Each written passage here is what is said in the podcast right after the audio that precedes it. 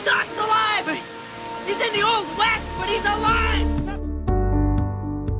El Hubiera Podcast, un espacio donde reescribimos tus películas sin ningún talento literario.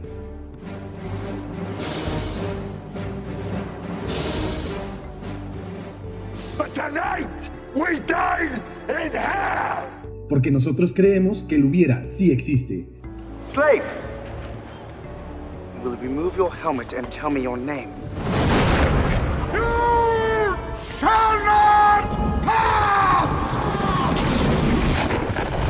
My name is Maximus Decimus Meridius, commander of the armies of the North. Síguenos en nuestras redes sociales, en Facebook e Instagram nos encuentras como El Hubiera Podcast. Just keep swimming, just keep swimming, just keep swimming, swimming, swimming. What do we do? We swim. Además puedes enviar tus correos electrónicos a elhubierapodcast.gmail.com Harold!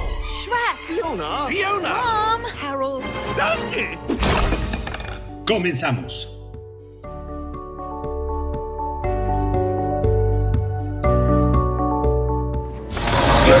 ¡Scar! ¡Hermano! ¡Ayúdame!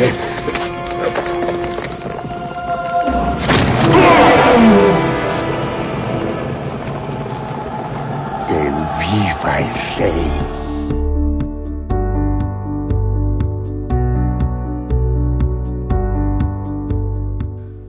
Amigas y amigos del Hubiera Podcast, bienvenidos a una transmisión más.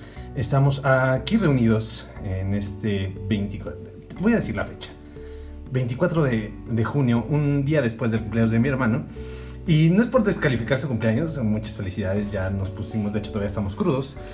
Pero eh, eh, ya hoy estamos festejando otra, otra fecha más importante, no más importante, sino otra fecha más, coma, es importante en nuestra vida, porque el día de hoy ya se cumplen 26 años del estreno de una de las cintas que en lo personal me marcaron. Es una cinta animada, es mi película favorita animada y el día de hoy vamos a, si bien no destrozarla, porque no voy a permitir que se destroce, vamos a, plantear algunos escenarios distintos porque nosotros creemos que lo hubiera, sí existe. Y como cada semana aquí a mi lado tengo a mi hermano Jorge Arturo Mena. Arturo, ¿cómo estás? Hola Hugo, muy buenas tardes, días, noches a la hora que nos están escuchando también ustedes, queridos podescuchas del Hubiera Podcast. Eh, bien, como lo mencionas Hugo, este, justamente vamos a ver una película, vamos a hablar de una película que marcó la infancia de mucha gente y justamente pues estamos de manteles largos porque estamos celebrando su 26 aniversario. Eh, Afortunadamente coincidió la fecha en donde va a salir este podcast al aire y eh, la fecha del estreno de esta película. Sí. Entonces vamos a hablar en esta ocasión de una película que es, es de las más queridas, de las que tiene mayor ingreso en taquilla para una película de animación en 2D, solamente superada ya en, en el rubro de la animación por la película de Frozen y este que fue rodeada por mucha polémica a raíz de su temática.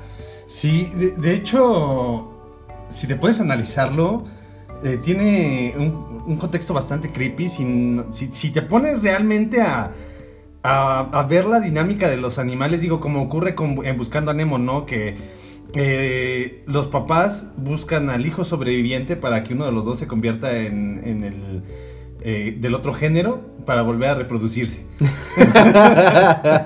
Entonces, si nosotros eh, igual contextualizamos esta película, eh, parece que son norteños, norteños los personajes. Porque ahí entre primos ocurren cuestiones medio, medio extrañas y... De hecho, esta parte, por ejemplo, pues, si nos vamos a lo que viene siendo realmente el reino animal, los, los animales sí no tienen una preferencia o no marcan tanta división en, en cuanto a la línea genética de, de- de cómo se hace. Simplemente, por ejemplo, en este caso, eh, pues vamos a develar un poco de qué película vamos a hablar, porque justamente Las Manadas de Leones es un león con todo su harem. Sí. Entonces, pues sí, que son relaciones entre papá y hijas, mamá y el hijo, y o sea, sí es algo un poco engorroso este tema.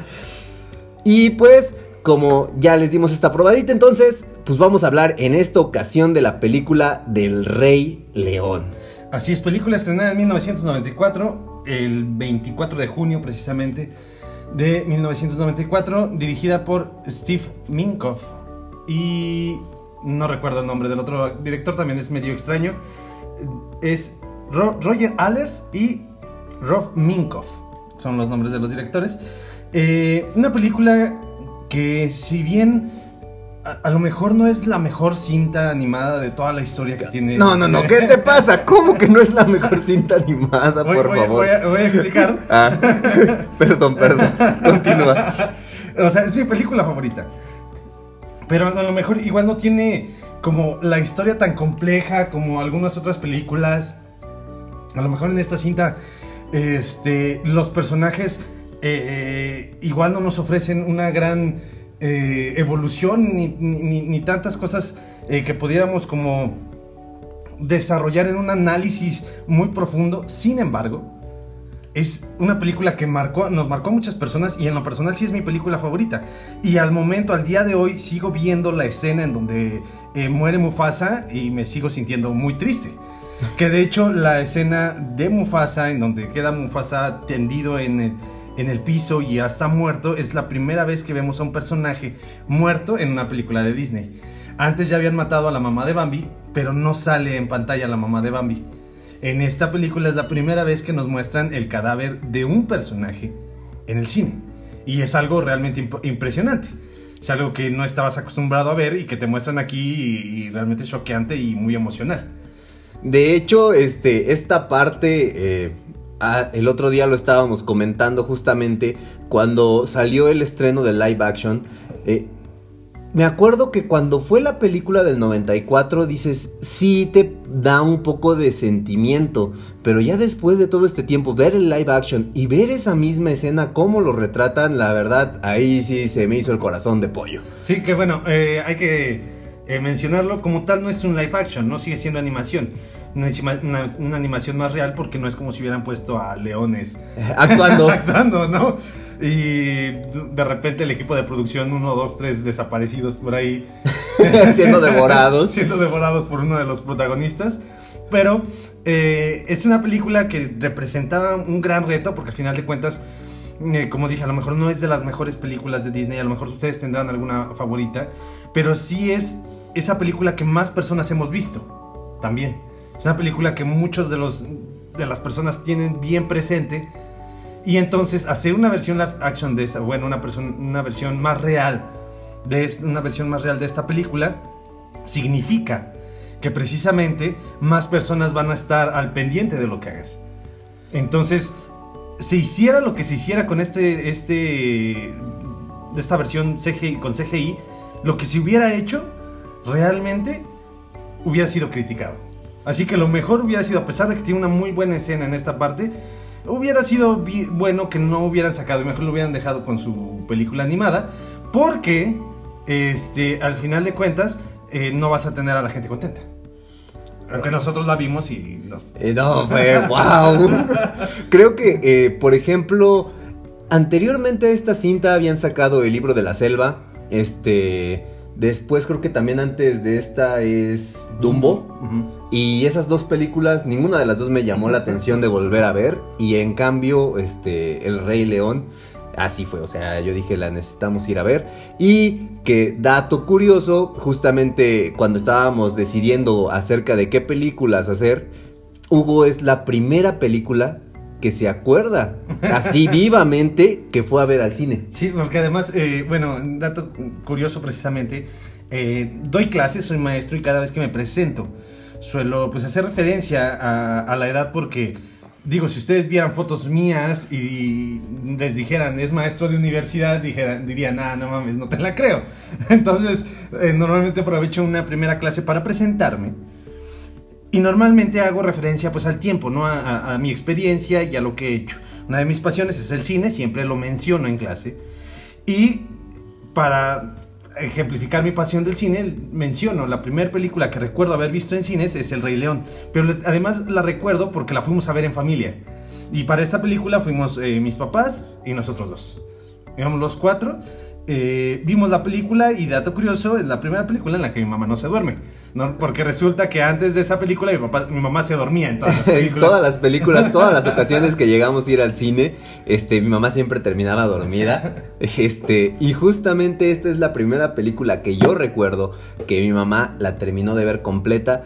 Y cuando se, se hizo este, eh, bueno, esta nueva versión de animación, eh, también fuimos de, de manera todos como familia, nada más en este caso, pues mi papá por dif- diferentes circunstancias no nos pudo acompañar, pero en este caso también aprovechamos que mis hijos y mi esposa fueron los que nos acompañaron y fue, fue algo muy grato. Fue, fue una experiencia muy grata. una- nuevamente volver a, a ver esta película en familia fue como, no sé, tiene además cierto, cierto aprecio emocional.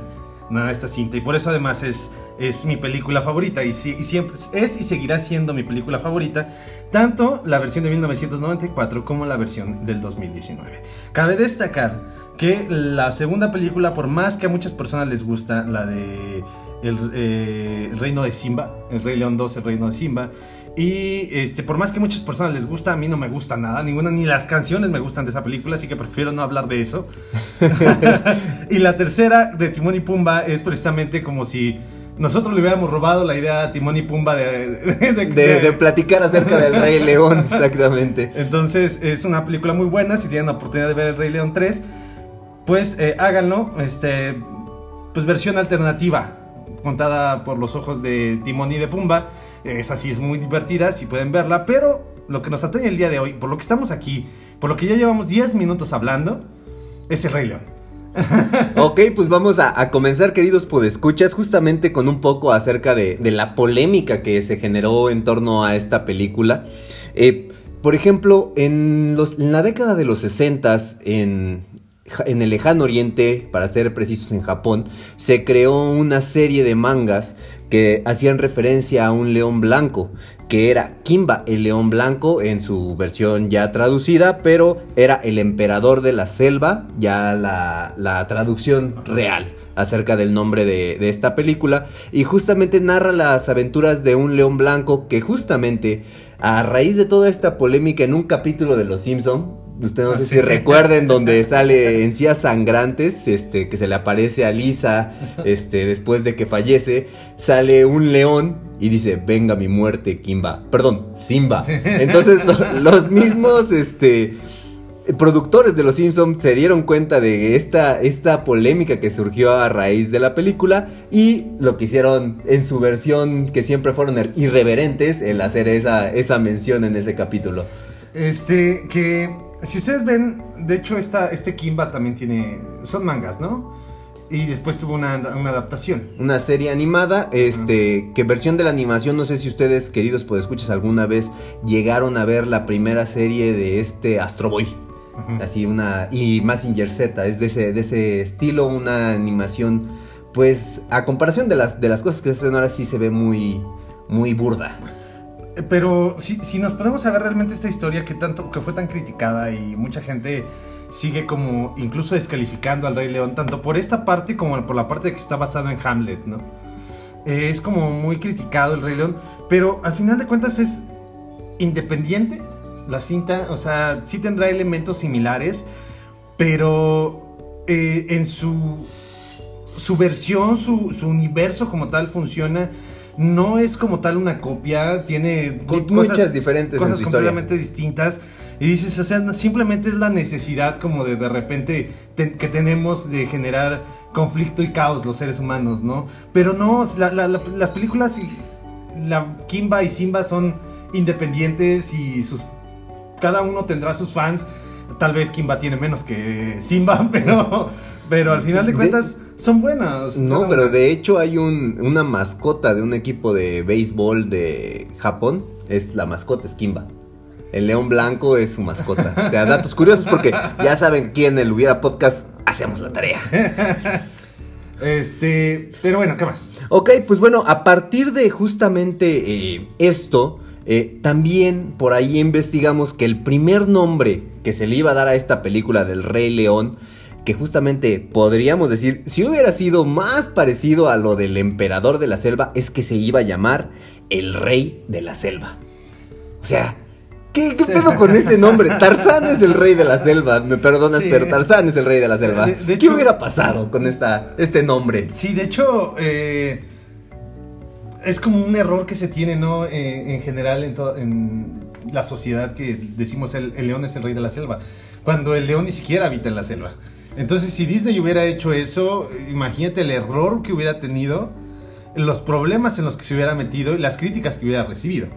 O sea, sí es algo que coloquialmente se conoce y se dice, pero todas las personas precisamente ya conforme van ah, generando un poquito más de conocimiento en este ámbito, sí ya dicen, no, es que el león no habita en la selva, habita en la sabana. Y precisamente la película no está, ambita- no está ambientada en la selva, está en la sabana.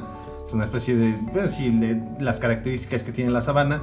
Y hubiera sido com- como completamente contradictoria y hubiera tenido problemas eh, tanto en este con el público como con muchas otras organizaciones. Me siento.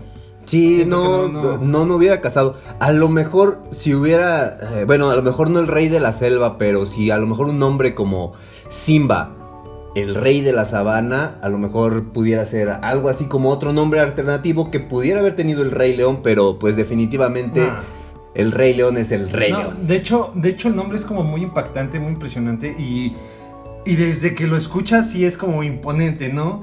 El Rey León dice más que el Rey de la Jungla o el Rey de la Selva o el Rey de la Sabana.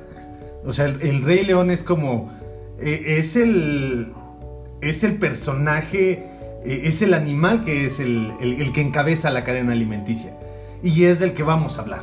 Entonces el nombre ya empieza a, a imponerte. Sí. Exactamente. Ahora otro de los datos que, que estuvimos analizando es que esta película no era la apuesta principal para este año para Disney. De hecho, este dividieron a su grupo de animadores en dos y el, y el grupo A, que pudiera decirse que, fueron, que eran los mejores animadores, in- intentaron eh, crear esta película de Pocahontas y el grupo B este, hicieron El Rey León. Ahora, este, pues realmente ya después se dieron la cuenta del error tan enorme que hicieron y garrafal, porque a lo mejor yo siento que si se hubiera dedicado todo un equipo este, a hacer El Rey León, hubiera salido muchísimo antes de tiempo, ya que, por ejemplo, tardó cuatro años en crearse esta película y simplemente la escena de la estampida duró tres años la animación. Eh, eso me, me recuerda precisamente la anécdota con, con Pixar. De cuando, cuando tienen su primer contrato con Disney, firman para tres películas. En- eran Toy Story, eh, Bichos y Toy Story 2. Entonces, cuando están filmando están en producción de, de Bichos, dicen, ok, nosotros nos vamos a encargar de esta película, pero ya necesitamos sacar una segunda película de Toy Story 2 porque se nos va a vencer el contrato con Disney.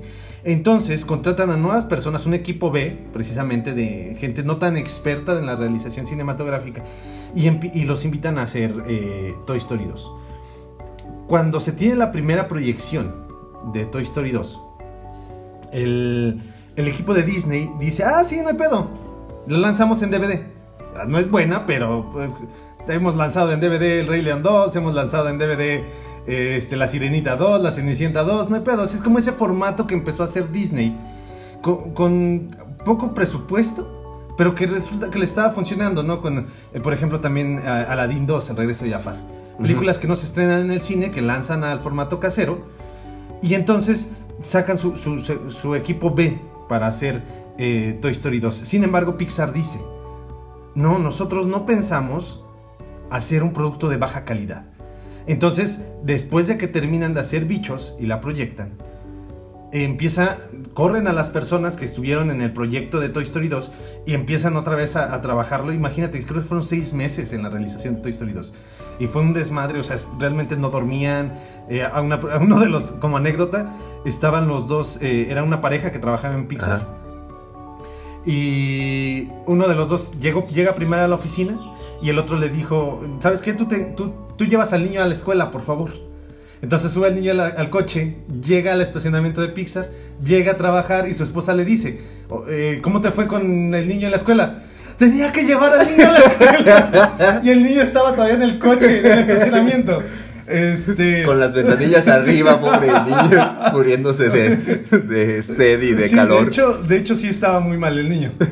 Entonces cuenta la anécdota que pues a raíz de ahí Ed Catmull y otras personas de ahí de, de Disney pues se dieron cuenta que necesitaban este pues tratar mejor a sus empleados. No es que los trataban mal, sino simplemente como que esa explotación sí les hacía sentir como mucho desgaste.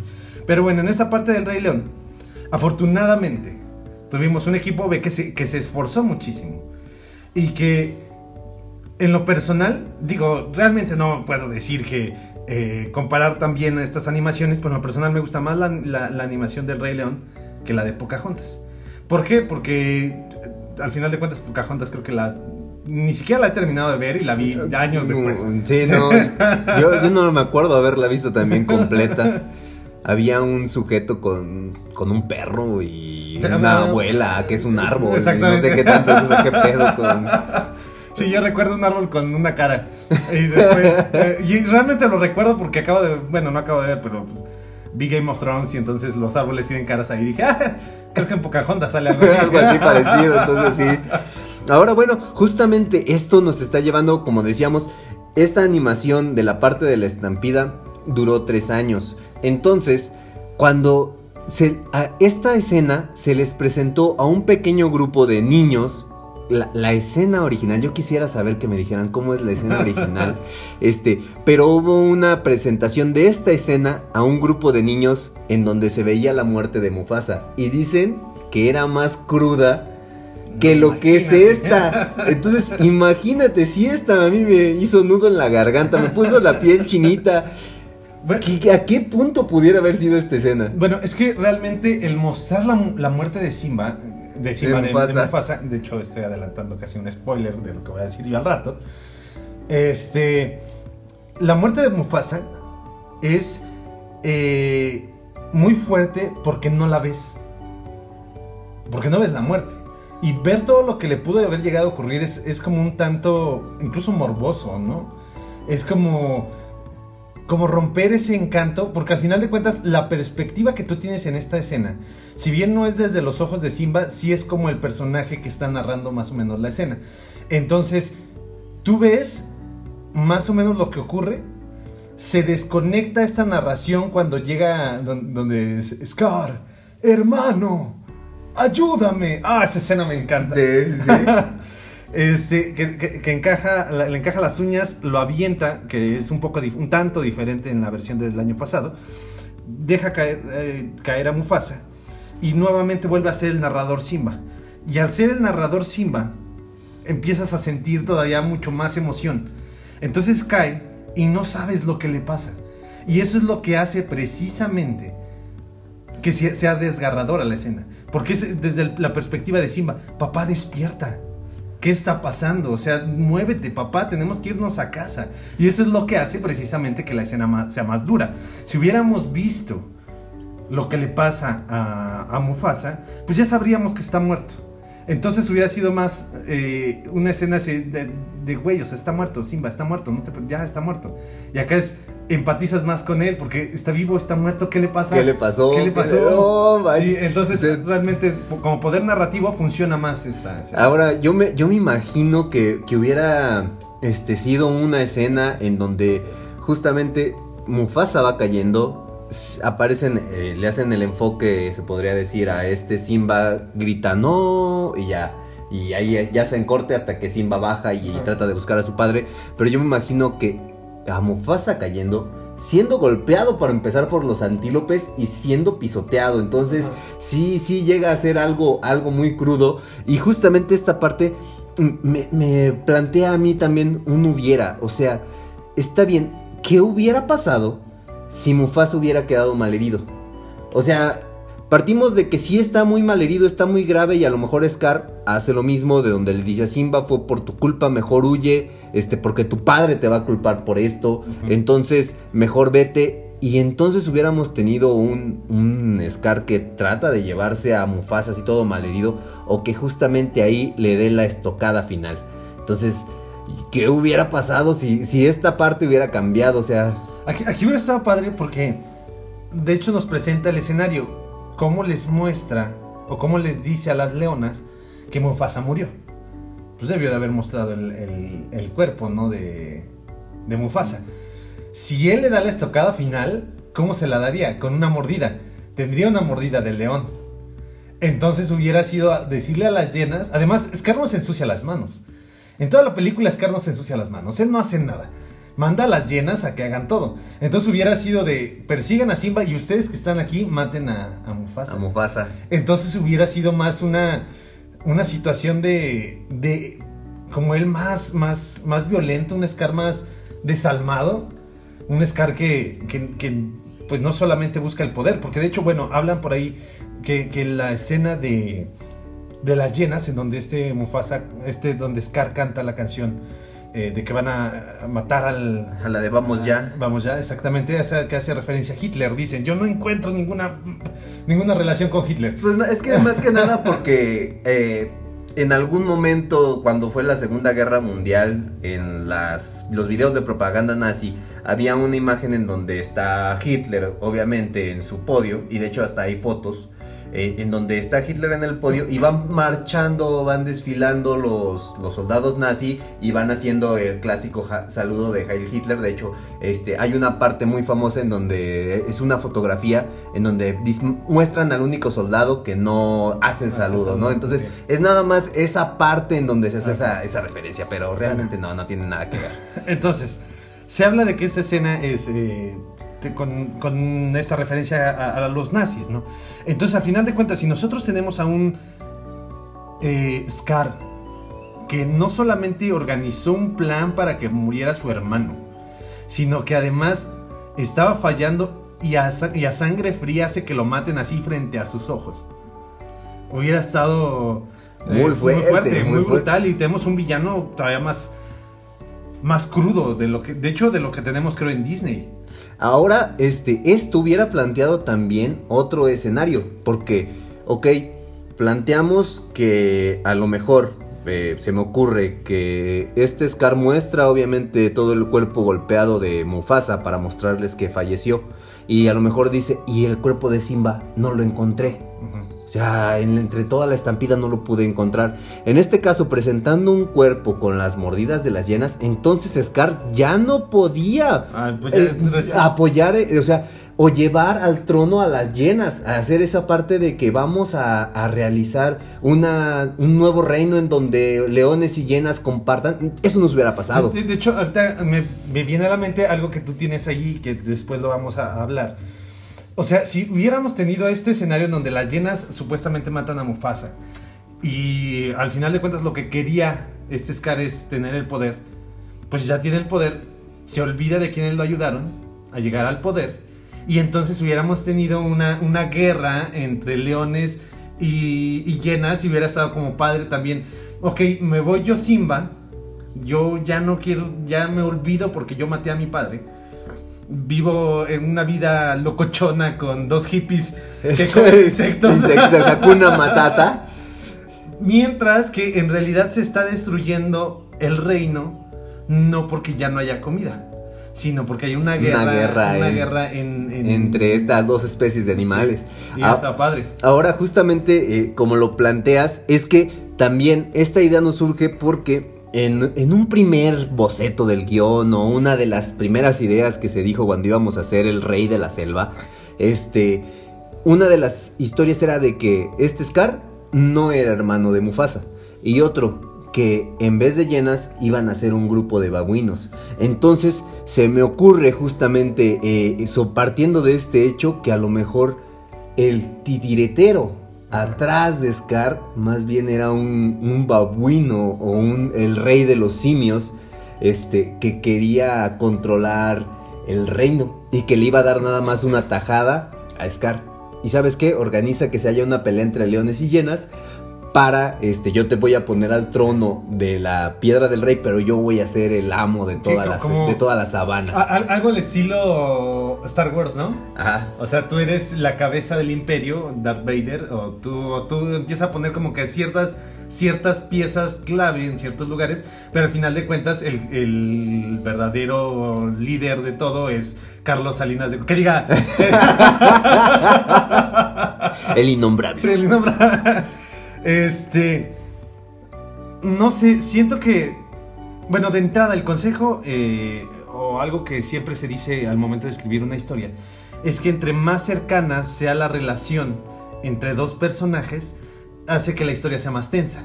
De hecho, precisamente uno de los ejemplos que doy cuando ha- hablo acerca de, precisamente la realización de guiones cinematográficos es que eh, es este del Rey León. No es lo mismo que, el- incluso, bueno, en este caso siendo leones, no es lo mismo que Scar hubiera pertenecido a otra manada a que Scar es el hermano del rey y es el que mata al rey. Eso hace que la historia sea más tensa. Porque al mismo tiempo hace que el león pequeño sea su sobrino y hace que la historia sea todavía así, güey, o sea, eres mi tío, ¿no? Entonces, eh, yo creo que precisamente por esta situación, al ser dos razas completamente distintas, hace que la primera idea no haya funcionado y ahora lo que tú planteas de tener a un a un concilio eh, de otra especie dominando realmente las decisiones que se están generando entre hermanos de leones, yo siento que le hubiera quitado personalidad a Scar. Le hubiera quitado como esta parte Bueno, al... Esta parte de que es, creo que de los villanos más emblemáticos de toda, de toda la industria cinematográfica de Disney y creo que en general. Sí. O sea, no sé, mi top de villanos sería tal vez un Darth Vader, Scar y, Y Jenny de- y Jenny de Forrest Gump. los, los tres peores villanos de todo el cine. Eh, sí, le hubiera quitado protagonismo y de hecho hubiéramos tenido un babuino por ahí. De hecho, les, les he de confesar, cuando empezamos a- cuando empezó a hablar mi hermano de babuinos, tuve que buscar en Google qué es un babuino porque desconozco totalmente especies animales. Entonces estuve buscando el, lo que era un babuino y ya me di cuenta que es como un simio. Y, y de hecho hubiera estado también padre, obviamente hubiéramos tenido una historia completamente distinta, pero que hubiera sido, no hubiera sido un babuino, que hubiera sido por ejemplo un hermano de Rafiki. Un- Ah, un mandril. un mandril. Bueno, es que Rafiki, no- porque los mandriles no tienen cola. Cosa, Bueno, sí. cosa que en el CGI ya lo hicieron más parecido a un Sí. mandril, quitándole la cola, Sin- pero sin el trasero sin rosado. el trasero rosado. pero a- eh, en esta película es justamente la mezcla de estas dos especies. Ajá. Es un híbrido por ahí de una relación medio, medio rara entre, entre dos especies. Pero, pero hubiera estado padre. O sea, imagínate que, que hubieran sido mandriles todos. Porque los mandriles son agresivos. Sí, De los, de las- bueno, en realidad todos los simios en general son muy agresivos. muy territoriales. Muy. Exactamente. Entonces, hubiera estado padre que, eh, no sé, esta especie que al final de cuentas quisieron hacerla como cier- con cierta sabiduría en la película del Rey León, que además de, ser, de intentarlos hacer sabios, pues que sería como estos, esta especie de Jedi. Yo tengo el poder y el conocimiento y tengo en algún punto de mi vida que escoger entre las dos líneas que puedo seguir. La línea del conocimiento, del saber y de ayudar a las personas. De la y fuerza. de la fuerza y la parte del lado oscuro. De decir, no, nosotros, a mí no me importa, tengo poder y tenemos que... Es como en los Caballeros del Zodíaco. En los Caballeros del Zodíaco precisamente nos, nos presentan que es el poder es la justicia o el poder es poder por el poder. Entonces hubiéramos tenido como una historia bastante interesante también, como más, más eh, complicada y yo creo que ya no la hubiera aceptado Disney. Ajá, sí, sí, porque es que planteas a lo mejor un secuestro del cachorro de león. También, ajá. Un secuestro del cachorro de león, entonces Simba, este Mufasa, perdón, es el que tiene que rescatarlo. Entonces, sí, y, y- y la ayuda de su consejero o gurú que viene siendo este, este Rafiki. De hecho hubiera tenido más protagonismo Rafiki. Exactamente, que, que una, un pequeño paréntesis, justamente el personaje que en un principio se había pensado de Rafiki era que fuera como un monje, alguien más, se Ermitaño. podría decir más ermitaño, más sabio. Y, pero a la mera hora este, dijeron, ¿sabes qué? No, mejor vamos a añadirle también este toque cómico. Es el mejor luchador de todo el León. Exactamente, con que- un gran dote para las artes marciales. Yo me hubiera imaginado mejor que fuera de capoeira. Así. Pero justamente es una de las escen- de las mejores escenas también la lucha de Eh, Rafiki. Que bueno, esta película tiene de las escenas más memorables. Yo siento, no sé, y ahora me, me vino solamente. Siento que precisamente al ser un equipo B, y a decir, hazle- haz lo que quieras, güey. Haz lo que quieras con la película. Entonces yo siento que el equipo creativo dijo, güey, ¿y si le metemos esto? ¿Y si le metemos a- a- que baile una suricata con una, eh, con Con- una falda de hula hula. Sí. yo siento que, que se dieron muchas libertades y por eso tenemos escenas tan memorables. Este, la, el- el- eh, la parte musical de Quiero ya ser el rey es una de las mejores en, en todas las películas. O sea, toda esta, eh, este toque de, que incluso pareciera que consumieron algún estupefaciente hace que sea una de las más memorables. Eh, me hizo falta en la versión de CGI. Yo estaba esperando ver la pirámide de animales y, Sí. y- y no la vi. Lo que la es sigo eso y- buscando. Lo que es eso y la escena ¿verdad? donde este Timón está bailando el hula hula, también dije, no, hace falta de hace falta, Sí, hace falta. hace falta. No, Obviamente, pues es esta parte de donde en la versión de CGI quisieron hacerlo más, más de, más que se vieran los rasgos de los animales, no, no hacerlo tan, tan fantasioso como es el mundo de la animación. Pero dices, ay, es que esas escenas eran la onda. Al, al igual, este, por ejemplo, esta parte de la canción de Hakuna Matata también es una de las canciones más emblemáticas en donde se ve el desarrollo de este, El crecimiento de Simba. de Simba. Este, por ejemplo, también en un, en un principio era una canción. O sea, esa, esa canción se escribió 16 veces porque no les gustaba, no les terminaba de convencer. En un principio la canción hablaba eh, de esta parte en donde Timón y Pumba lo enseñan mejor a comer insectos. O sea, la idea era una canción así como de que no son tan malos, te ayudan o cosas así, que viscosos como, eh, como sabrosos y demás. O sea, esta era la primera idea que se había tenido de esa canción. Este, y justamente, eh, pues una parte dices, el e- es el equipo B, pero de todas maneras Disney los, man- los estaba mandando a África para que vieran esta parte de cómo eran los escenarios, cómo se comportaban los animales y demás. Aquí es en donde justamente uno de los grupos regresa y traía esa palabra del Hakuna Matata. Que es el no te preocupes o todo se va a arreglar. Y les empezó, fue como su ok o su caguabonga en el, en el momento, de- ahí en el set de, de animación.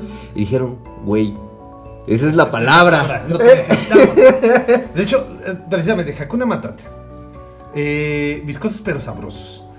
Eh, todo, todo- tiene tantas cosas, tantos elementos esta, esta película que realmente la hace memorable. ¿No? Eh, En cuanto a mercadotecnia, es una de las mejores películas que podemos tener. Porque sus personajes son muy comerciables. Todos, eh, incluso es, es el mejor dúo dinámico que tenemos en el cine. Y uno echa flatulencias. Exactamente. Sí.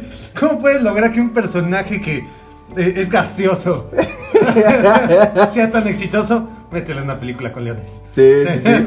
Fue lo mejor que pudieron haber hecho. Bueno, aquí eh, ya planteamos escenarios donde imagínate una guerra entre, entre distintas especies, pero yo quiero retomar y regresar al punto de origen, al punto en el que eh, todo empieza. Tú planteaste... eh, El secuestro de Simba. de Simba. Este, sin embargo, eh, y, y antes de la transmisión, de hecho, para la segunda parte se habla de que el, el hijo que tiene Simba al final de la película no es el mismo que sale en la película de Rey León 2, que realmente era un niño.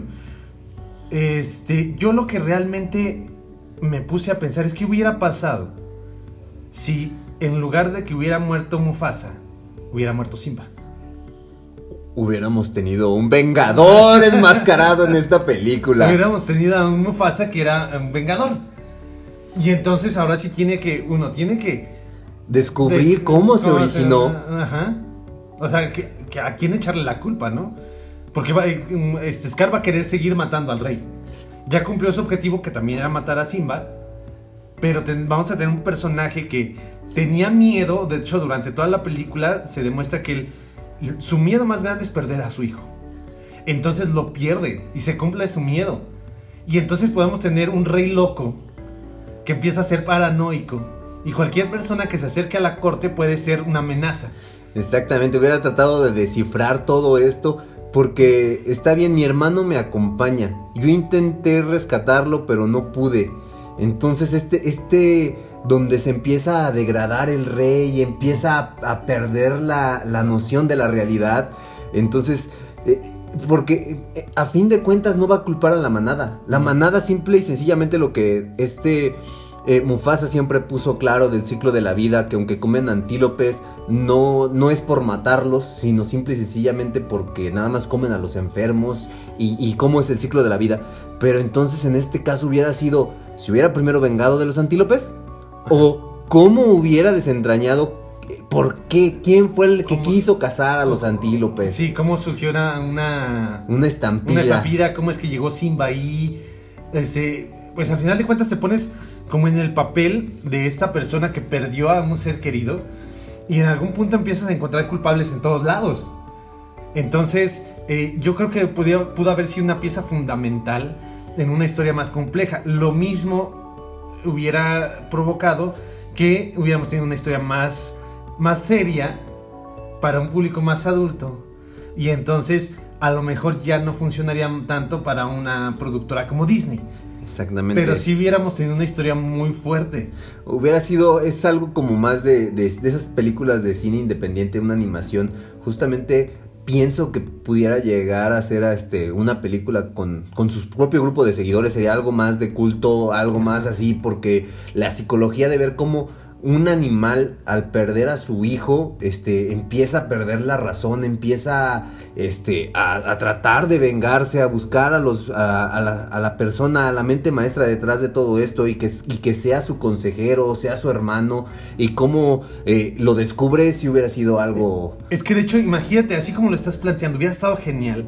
Porque Scar ve esta locura y él dice, ok, puedo aprovechar, acercarme más a él para que confíe más en mí y en algún punto que sea, ¿sabes qué? No confío en nadie más que en mi hermano. Y, entonces empieza a deshacerse de todos los demás del reino.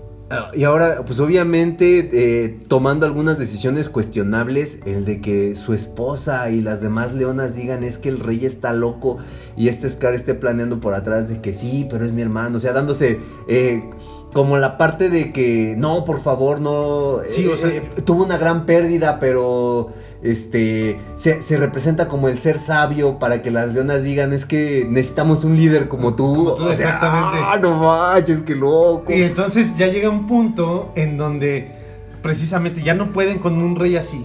Un rey que va que, que- que quiere quemar a medio mundo. Quiere matar a medio mundo. Entonces las leonas dicen, ¿sabes qué? Tú, tú, tú te tienes que ir. Y entonces, este, eh, queda Scar como rey. Y a lo mejor no tenemos un rey tan malo como estaba ocurriendo. No, porque al final de cuentas, Scar a lo mejor pudo haber, haber aprendido algunas cosas estando en el, este, al lado del rey durante cierto tiempo. Y entonces lleva ahí medio, lleva un reino. Pero después, estando el, el rey león exiliado, con un timón y pumba algo extraño, este, Eh. encuentra una revelación, igual como la encontró Simba, pero, pero la encuentra y dice, ¿sabes qué? El que empezó todo fue Scar. Y en ese momento, ¡pum! Ya, o sea, ya como que vuelve a aterrizar él. Ajá. Encuentras las respuestas que necesitaba para... este, Llegar al reino y derrocar a su Sí. hermano. Y otra vez volver a ser la persona como cuerda que era antes. Ahora imagínate un, un león exiliado justamente este que ya se vuelve con esta parte que conoce a lo mejor a Timón y Pumba también, vamos a decirlo que sea como el manicomio del, Sí. de- del reino animal y, y que en una parte ya un, un león viejo enfermo y al final llegue Scar y le diga yo lo maté. Y sea como que el pum se desconecta Sí. la locura total y, se, Ah, y lo perdemos. Y terminamos eh, teniendo una, una película con un final nada esperanzador en ese caso. Lo que tú mencionas es tener un final nada esperanzador. ¿Por qué? Porque ya está decrépito, ya no puede regresar a rescatar al reino. Pero llega Scar y dice, sabes que yo lo maté. Y solamente quería decirlo. Y en ese momento, no, pues a lo mejor hay una pelea, a lo mejor se les ocurre darle un poquito de energía a, a Mufasa, pero si ya está, no está bien alimentado, está exiliado, en ese momento pues simplemente muere Sabiendo la verdad. la verdad y totalmente desconsolado. No, no, no. No. No, esa película sí no es de Disney. Esa película no es de Disney. Definitivamente es un cine completamente independiente con, obviamente, a lo mejor su público, pero dices, no manches, o sea, qué fuerte. Que al final de, cuentas, al final de cuentas, estas películas eh, nos dan la, la oportunidad como de traspasar eh, a los animales a, a personas, ¿no? Y esa historia como tal pudiera funcionar. ¿No? Esa historia de un reino en el cual el, el tío mata al sobrino. Al sobrino. Podemos Sí. hacerlo en versión humana. Este. Industria del cine mexicano, podemos apostar justamente a Sí, esto. si quieren Nala puede ser este, Marta y Gareda. Sí, sin broncas. Eh, pero sí, estaría interesante. Como este escenario está bastante padre. Otro hubiera, otra cosa. Este, pues así, así como tal, eh, dentro de, de, de lo que fue después de todo el fenómeno de esta película, todavía eh, en la investigación que estuvimos, que estuvimos realizando, noté que hay una parte de un libro que se sacó que fueron, bueno, eh, más bien fue como una serie de cuentos, este, que son seis historias nuevas, este, del Rey León, en donde nos empiezan a contar un poco acerca del, de la historia, alguna de la historia de los personajes, aquí sale un poquito de la historia de Timón y Pumba, este, qué pasó después con el hijo de, de Simba, que de hecho es donde genera una de las teorías más locas que, que comentábamos antes de empezar esta transmisión, eh, que, que da un origen a una, a una, a la segunda parte, este, y también, por ejemplo, la parte en donde por qué Scar empieza a tener todo este rencor acerca de, hacia su hermano, que es, es justamente en donde el papá de Mufasa y Scar fue una, pues era un rey recio, este, una persona muy autoritaria y Sim, este Mufasa, perdón, es el eh, como que el recto, el, el hijo ejemplar, el que sigue las reglas, el que va por el lado correcto, sigue todas las enseñanzas de su padre. Pero este Scar es más relajado, más este, pues sí le gusta jugar, no le gusta hacer este caso a las cosas y justamente tiene la amistad con estos tres este, sujetos que son las llenas y que por una a causa de una travesura el papá le da, o sea, le da un golpe en donde le deja esta cicatriz en el, en el ojo. Eh, a mí, de hecho, yo- no sabía esto y a mí me gustaba mucho la parte de la película de que salió el año pasado porque habla casi diciendo que fue en un reto, o sea, Scar retó a Mufasa y Mufasa es el que le hace la cicatriz, hacen como una referencia a esto. El hecho de que sea el padre, eh, como que le da más fondo a, la relación de Mufasa y de Scar pero eh, viene más como un, como algo que viene de la infancia de Scar. Entonces eh, le hubiera aportado como más elementos al personaje. O, o que, que esas historias se, cono- se den más a conocer, le, aparta, le aporta más eh, trasfondo al personaje de Scar. Sin embargo, eh, también puede des- desprenderse un poco de esta parte de, de que al final de cuentas son leones. Porque siendo leones solamente puede haber un macho alfa. Entonces uno debe de matar al otro. Ajá. O sea, no hay de otra. Y eso le daba un trasfondo a Scar y a, a Mufasa. Un trasfondo a Mufasa a decir, pase lo que pase, sea lo que sea, tú vas a seguir viviendo en mi reino. Tú tienes un lugar donde eh, vivir cuando yo mientras yo esté vivo. Y de hecho lo hace, hace referencia a la película de, en la- del año pasado de CGI, en donde le dice a, a Scar, casi es una amenaza. Mientras yo esté vivo, tú sigues vivo. No sé cuando esté este, Simba en el, En, el, trono, ¿qué pueda pasar? que pueda pasar. No lo dice así claramente, pero dije, wow, o sea, si te pones a analizar ese diálogo, dices, wow, wow, wow, esto es, esto es, o sea, empieza como ya a ser más realista. Si nosotros nos apegamos a esta parte de esa historia que salió, ya empieza como a alejarse un poquito de, de esto de- del macho alfa Ajá. Viene más de una cuestión familiar, algo que tal vez no pudiera funcionar en una historia de fantasía como esta. Exactamente, eh, ya me imagino ahorita haciendo referencia a otra película en donde salen unos leones, yo me imagino eh, a lo que decías de la película de animación, este, este Scar quería retarlo a un duelo de baile, Sí. pero Mufasa al no saber bailar mejor lo golpea. Ah, no sé, no sé, también pensé en, leones, una jirafa, en- un hipopótamo, y hipopótamo, una cebra, con un dilema existencial y una mordida en el trasero. sí. y cuatro de los personajes más gorditos y bonitos que pudiera Sí. generar en toda la industria cinematográfica. Sí. Ahora, bueno, justamente eh, eh, volviendo a, esta, a estas historias que se crearon, eh, también sale de donde, ¿por qué mucha gente de estos amantes de las conspiraciones y demás en Estados Unidos dicen, es que el, el león que salió al final de la primera película no es el hijo de Simba, porque esta es una leoncita y su hijo era un león. Entonces, hacen referencia justamente que, eh, o sea, obviamente estas historias no tuvieron nada que ver ni se basaron este, en esta historia para crear la, la segunda película, pero ya generaron un, grupo de, de personas que, que hacen conspiraciones justamente con Disney, este, en donde en esta, en esta serie de relatos cuentan que el hijo de este Simba se llama Copa y Copa es asesinado por Cira, la leona malvada que sale en, en la segunda película. Y justamente haciendo referencia a donde sale este pequeño leoncito que es el sucesor de Scar, que no tiene a final de cuentas ningún parentesco con ellos, eh, hay una parte en donde le dice a Simba, ten, si quieres vengarte aquí está. Entonces dices, no manches, o sea, todo lo fuerte que está, todo, todo ese... Eso que empiezan a armar, ¿no? A raíz de pequeños detalles, son conspiradores al 100%.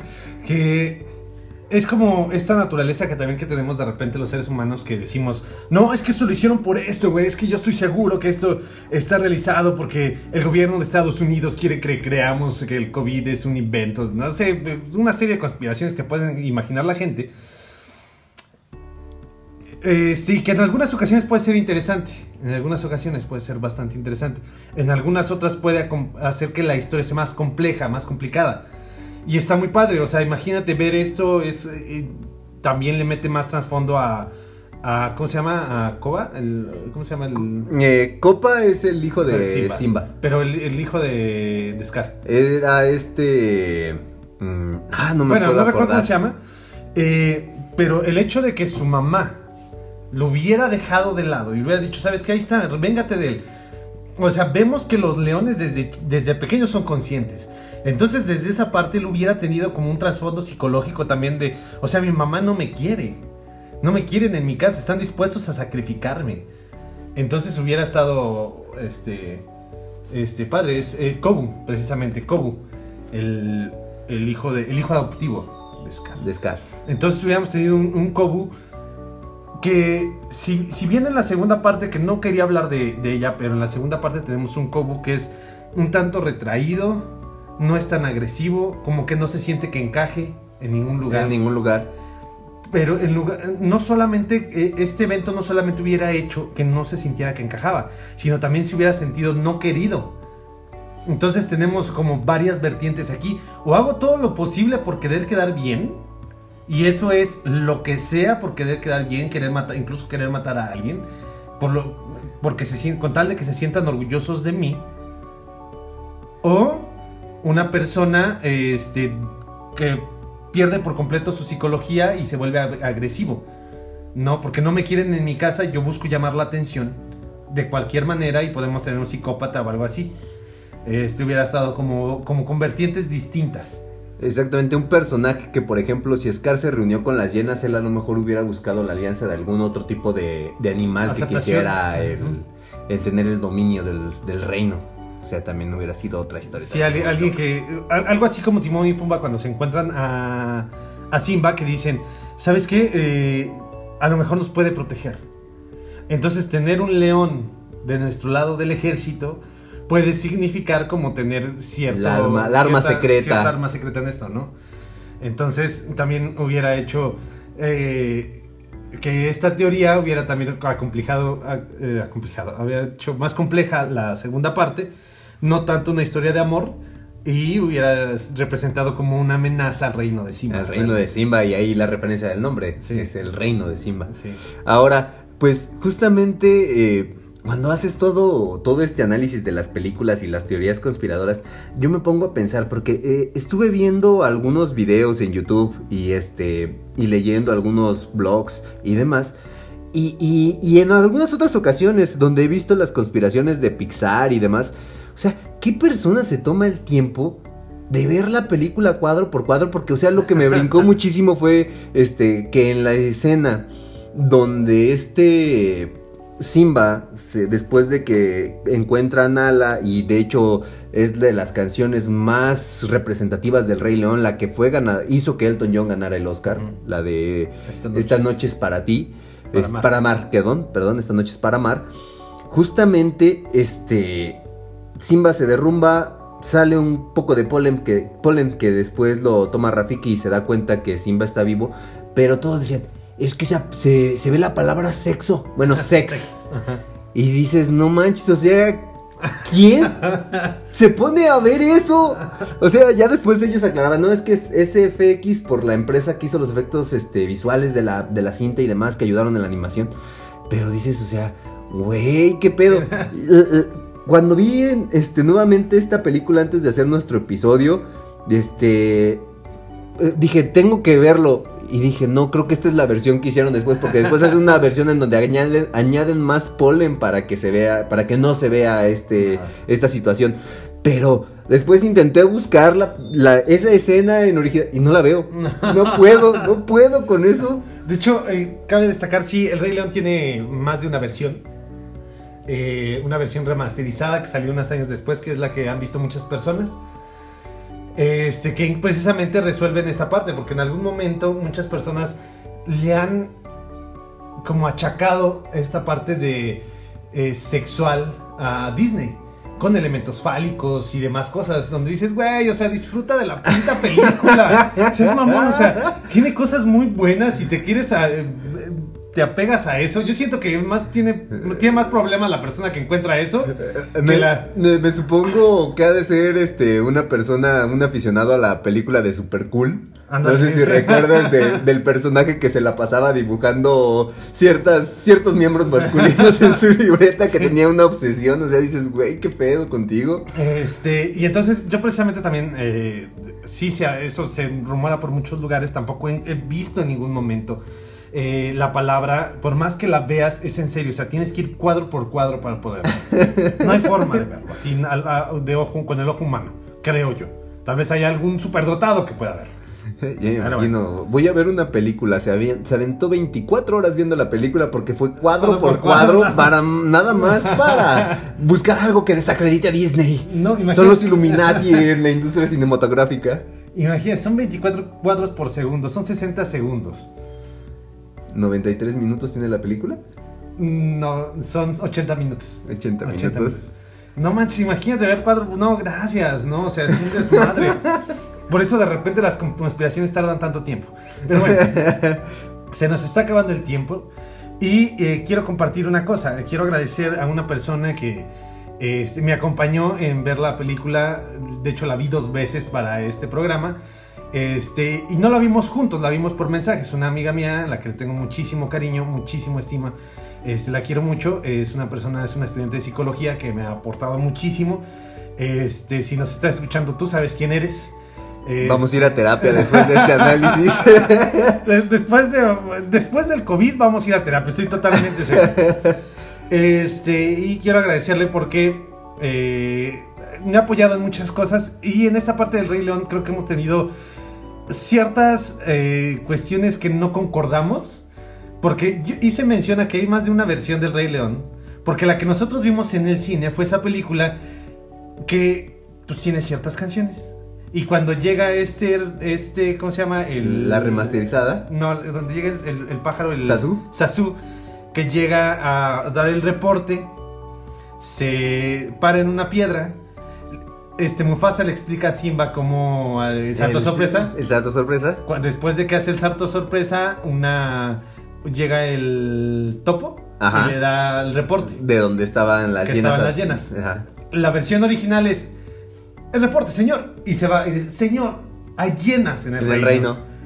La versión remasterizada tiene, Tiene una, una canción, canción. ahí.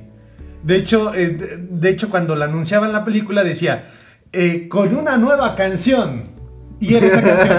Y yo la vi con esa canción y dice- dije, no, no, No. me gusta, no me gusta esa versión. De hecho, no me gusta la canción. Y esta amiga mía dice, es que es mi canción favorita del Rey León. Digo, no puede ser, no puede ser, no puedo con eso. ¿Qué hizo Disney con las nuevas generaciones? Este, cabe destacar que esta persona es del 97. pues sí. el, el año en el que gana el Cruz Azul su último título. Hace 23 años. sí. Pero bueno, este, esa es mi anécdota con el Rey León. Eh, quiero agradecerle este, mucho a esta persona por haber... eh, de hecho, de ella es el hubiera.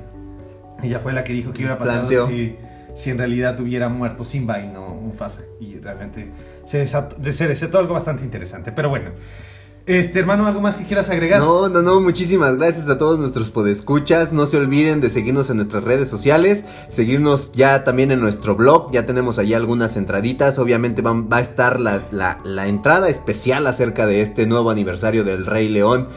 Para el cual estoy seguro Jorge me va a dar oportunidad de salir de la mazmorra a escribir. Este, este, es, este le toca a mi hermano, se lo, es el que el encargado especial para hacer esta, esta comitiva. Este, y justamente, a ver, este, queridos podescuchas, queremos que ustedes nos pongan en los comentarios, en, ya sea en el blog o en nuestra página de Facebook o en Instagram, cuántos años tenían cuando se estrenó El Rey León o a los cuántos años lo vieron, Oh, ¿cuántos años tenían sus papás? cuando la cuando vieron. la vieron? No, es que es increíble. O sea, por ejemplo, esta amiga del 97, tres años después de que se estrena originalmente El Rey León. A mis alumnos, eh, algunos ya son del 2000. O sea, nacieron cuando el Rey León ya tenía seis años. O sea, el Rey León ya iba a la primaria. Iban naciendo mis alumnos. No mames. Sí, sí, sí. Entonces, este. Es esta parte donde te duelen las rodillas cuando te acuerdas de las películas de tu Y- infancia. Y, te duele aquí en la frente. Cada vez se va haciendo más grande. Bueno. Pero bueno, este. Amigos del Hubiera, pues también ya por mi parte es todo agradecerles eh, que estén aquí presentes, agradecer que hayan llegado a este punto, agradecer que nos hayan escuchado. Y pues recordarles que, como cada semana, que el cine es la oportunidad que tiene la fantasía de ser realidad y la realidad de ser fantasía. Y pues nos escuchamos la próxima semana. Muchísimas gracias, Muchas hasta gracias. luego. Hasta luego.